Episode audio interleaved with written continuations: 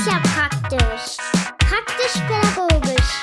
Der pädagogische Podcast. Mit Dirk und heute nochmal ohne Jens. Ja, wir haben heute den dritten Teil und den vorerst letzten Teil unserer äh, kleinen Mach dein eigenes Spiel-Reihe. Ja, wir haben ja in dem ersten Teil haben wir ja kurz darüber gesprochen, was immersive Spiele sind, was das Besondere daran ist ähm, und ähm, was daran fasziniert und ähm, dass die eben anders sind als kurzweilige Spiele und so weiter. In der zweiten Folge haben wir dann angefangen, unser eigenes Spiel äh, zu machen und ich habe so ein bisschen die möglichen Grundmechaniken erklärt, äh, was man mit seinem Avatar machen kann, wie man Gegner besiegt, wie man sich bewegt auf dem Spielbrett und so weiter in der Spielwelt und ja, im Grunde war das der Startschuss und ihr habt eigentlich alles Grundsätzliche, was ihr braucht. In dieser Folge geht es einmal darum, euch noch ein, zwei Ideen dazu zu geben, was ihr noch mit reinnehmen könnt. Und ähm, in der zweiten Hälfte erzähle ich ähm, über eine ganz andere Version von einem Spiel, ähm, was äh, ja man im Grunde schon so als Sozialprojekt äh, bezeichnen könnte. Ähm, da spielen wir im Grunde unser Spiel, äh, während wir es erfinden. Aber dazu gibt's gleich mehr. Erstmal ganz kurz ein paar Ideen für unser Rollenspiel. Also das Erste, was man machen kann, ähm, was äh, häufig die Kinder oder auch Jugendlichen, je nachdem mit wem ihr so spielt, oder auch Erwachsenen, ähm, was sehr interessant äh, ist, äh, sind Berufe. Und zwar einmal Sammelberufe. Das können dann zum Beispiel sein wie ähm, Holzsammler äh, oder äh, Holzhacker, Holzarbeiter, also was in, in dem Bereich. Ähm, und da habt ihr eigentlich nicht viel mehr zu tun, als auf der Karte, so wo ihr rumrennt und so weiter, Holz zu sammeln. Wobei es da auch verschiedene Arten von Holz gibt. Also das heißt, im Startgebiet gibt es eine bestimmte Holzart und in der späteren, im späteren Gebiet, im zweiten Gebiet gibt es eine andere Holzart und so weiter. Ähm, und dieselbe Version gibt es zum Beispiel auch mit Kräutern, mit Blumen, also das kann man auch machen. Ähm, oder eben mit Erzen, das heißt mit Kupfer, mit Eisen, mit Stahl und all sowas. Äh, also Stahl findet man dann eher weniger direkt, aber ähm, solche Geschichten, die kann man sich da raussuchen.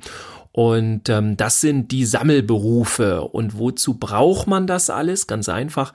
Ähm, für Herstellungsberufe. Das ist so das andere, was man so noch integrieren kann.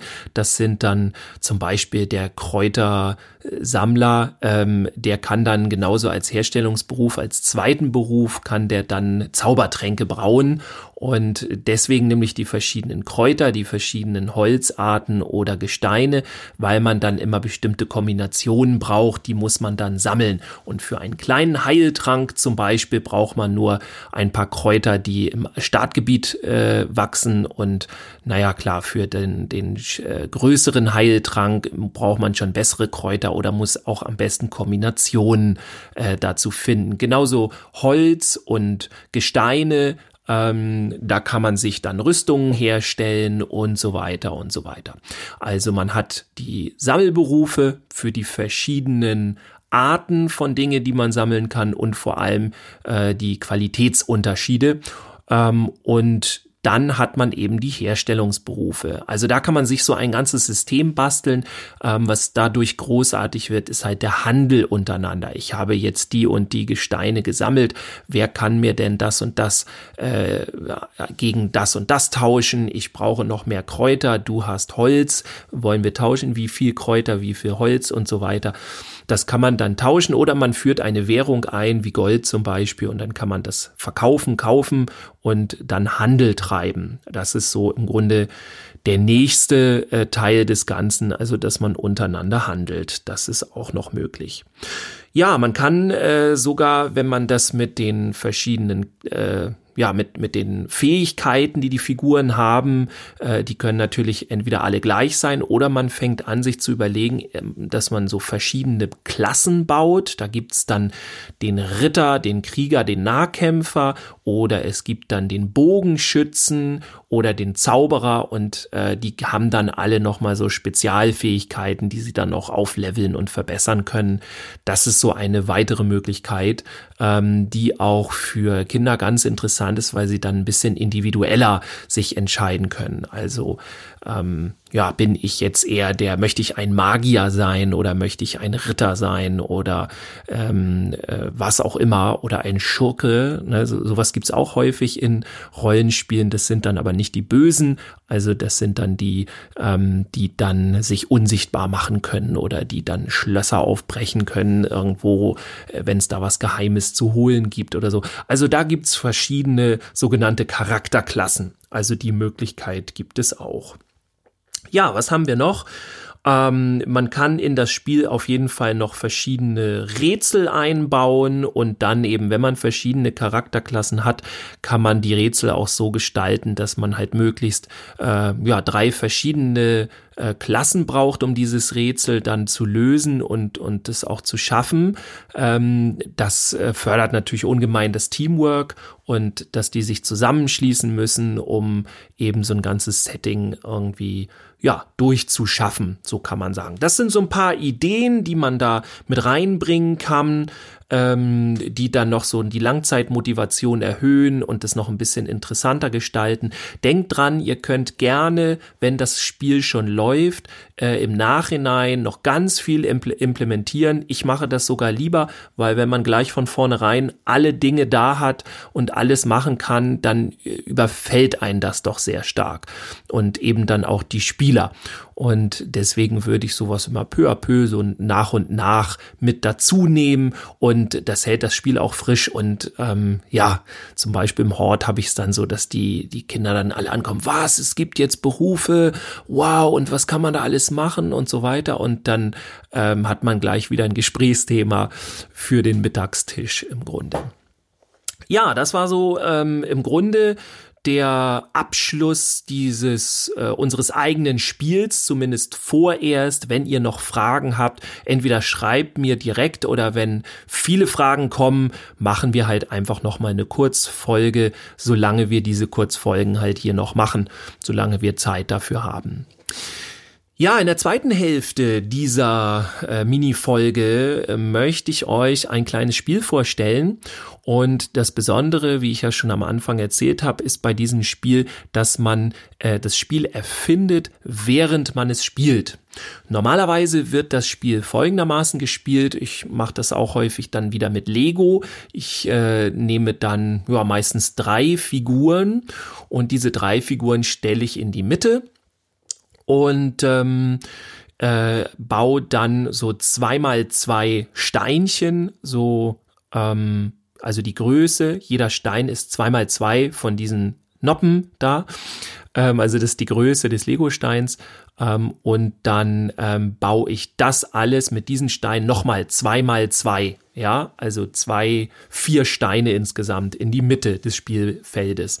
Da starten wir nämlich. Alles drumherum ist noch nichts und ich stelle meistens zwei oder drei Figuren in die Mitte. Und jetzt können die Spieler Folgendes machen. Ähm, es gibt nur zwei Regeln für das gesamte Spiel. Und die erste Regel ist, alle Figuren können ein Feld weiterziehen in pro Runde und zwar entweder ja nach Norden, nach Süden, nach Westen, nach Osten, wenn man sich das so als Karte vorstellt ähm, das ist die erste Regel. Und die zweite Regel ist, sie dürfen, wenn sie an den Rand des Spiels kommen, und das ist im Augenblick ja tatsächlich äh, direkt da, weil wir ja nur vier Blöcke in der Mitte haben. Ne? Ähm, also sind sie direkt am Rand, stehen schon alle, dürfen sie entdecken. Das heißt, ähm, geht jemand an den Rand, wo wir am Anfang vom stehen und sagt, okay, meine Figur oder unsere Figur entdeckt dort dann ähm, ja, dann wird dort ein weiterer Stein hingestellt und so wird durch dieses Entdecken ähm, wird das Spielfeld immer größer und größer. Also sie kreieren erst die ganze Welt und, und haben so das Gefühl, sie entdecken dort etwas. Das spiele ich ähm, meistens äh, ja mit, wie gesagt, zum Start drei Figuren und dann kann die ganze Gruppe als Team immer entscheiden, wie sie die Figuren setzen. Wir können das natürlich auch, könnt ihr mal probieren, äh, wenn jede, jeder Spieler ähm, eine eigene Figur hat und äh, dann für sich spielt und so weiter. Äh, das wäre natürlich auch möglich. Probiert das gerne aus. Schreibt mir gerne, ob das funktioniert und wie das funktioniert, weil das immer etwas sehr Gruppendynamisches ist. Ähm, wichtig ist nur, dass sie auf jeden Fall alle ein Team bilden. Die dürfen gerne verschiedener Meinung sein, aber sie müssen sich gemeinsam entscheiden, ähm, denn das kommt jetzt, der, der, äh, der Knackpunkt des Ganzen. Beim Entdecken können Sie ähm, oder entdecken Sie in der Regel einen neuen Stein, der dann hingesetzt wird als neues Feld. Aber hin und wieder kann es auch sein, dass sie einen besonderen Stein entdecken und dieser Stein ist nicht zum aufs Spielfeld setzen, sondern dieser Stein kann eingesetzt werden oder ausgegeben werden wie so eine Währung, um eine neue Regel zu erschaffen. Ganz kurz zwischendurch, ähm, den Stein, wann Sie den entdecken, das entscheidet immer ihr. Äh, mein Tipp ist, tut so, als ob ihr vorher schon voll den Plan habt, wo sie diese Steine entdecken. Die haben dann wirklich das Gefühl, dass irgendwo auf dieser Karte diese Steine sind. Ähm, also das solltet ihr im Sinne des Entdeckungsmechanismen muss muss es. auf jeden Fall äh, solltet ihr das auf jeden Fall beibehalten.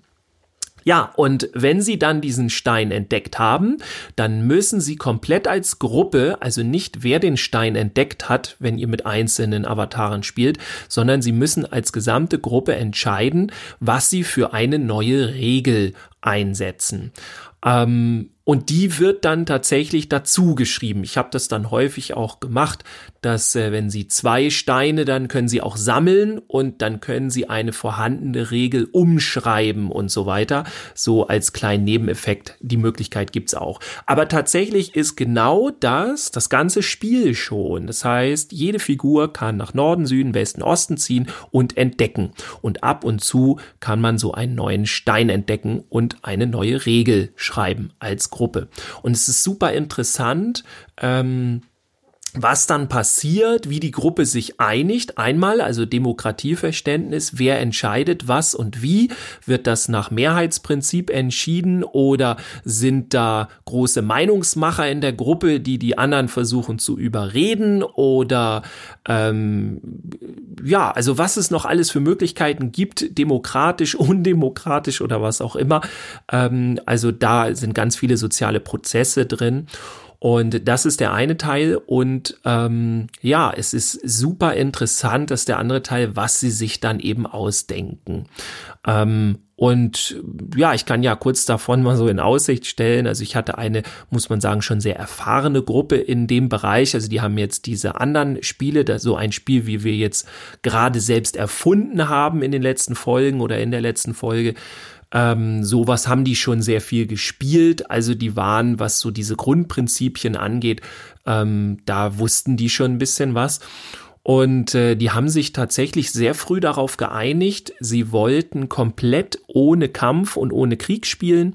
Fand ich sehr interessant. Ich habe, ich misch mich da auch nicht ein. Also nur wenn, wenn die Hilfe brauchen, dann moderiere ich ein bisschen oder so, aber das soll alles aus denen selber kommen. Ich mache keine, mache keine Meinungsmache oder sowas. Mach doch sowieso oder das finde ich nicht so schön.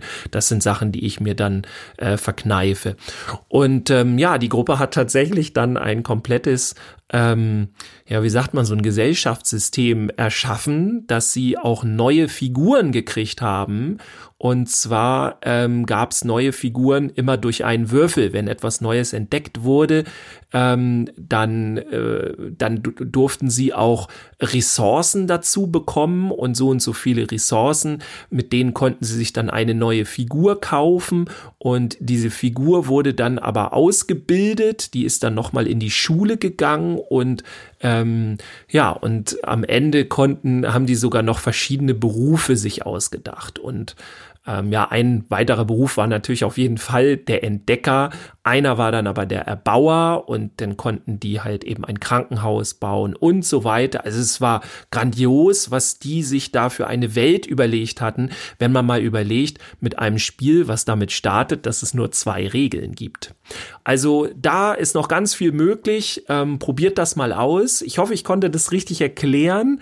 Ähm, wie gesagt, wenn ihr dazu Fragen habt, scheut euch nicht äh, anzufragen über Facebook, über äh, über Instagram oder was auch immer. Ähm, schreibt mir da gerne ähm, und, und sagt mir auch vor allem, mit welcher Altersgruppe ihr das ausprobiert habt. Ähm, mich, mich würde das mal sehr interessieren, wie das zum Beispiel mit Vorschulkindern funktioniert.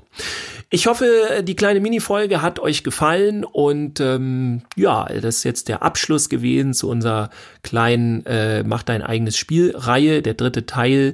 Ähm, wenn ihr da noch irgendwas wissen möchtet, wie gesagt, schreibt mir und ansonsten äh, war es das erstmal damit. Ähm, ja, ich wünsche euch was, ich wünsche euch einen schönen Tag und ich gehe mal davon aus, morgen hören wir uns wieder und dann natürlich auch wieder mit dem Jens.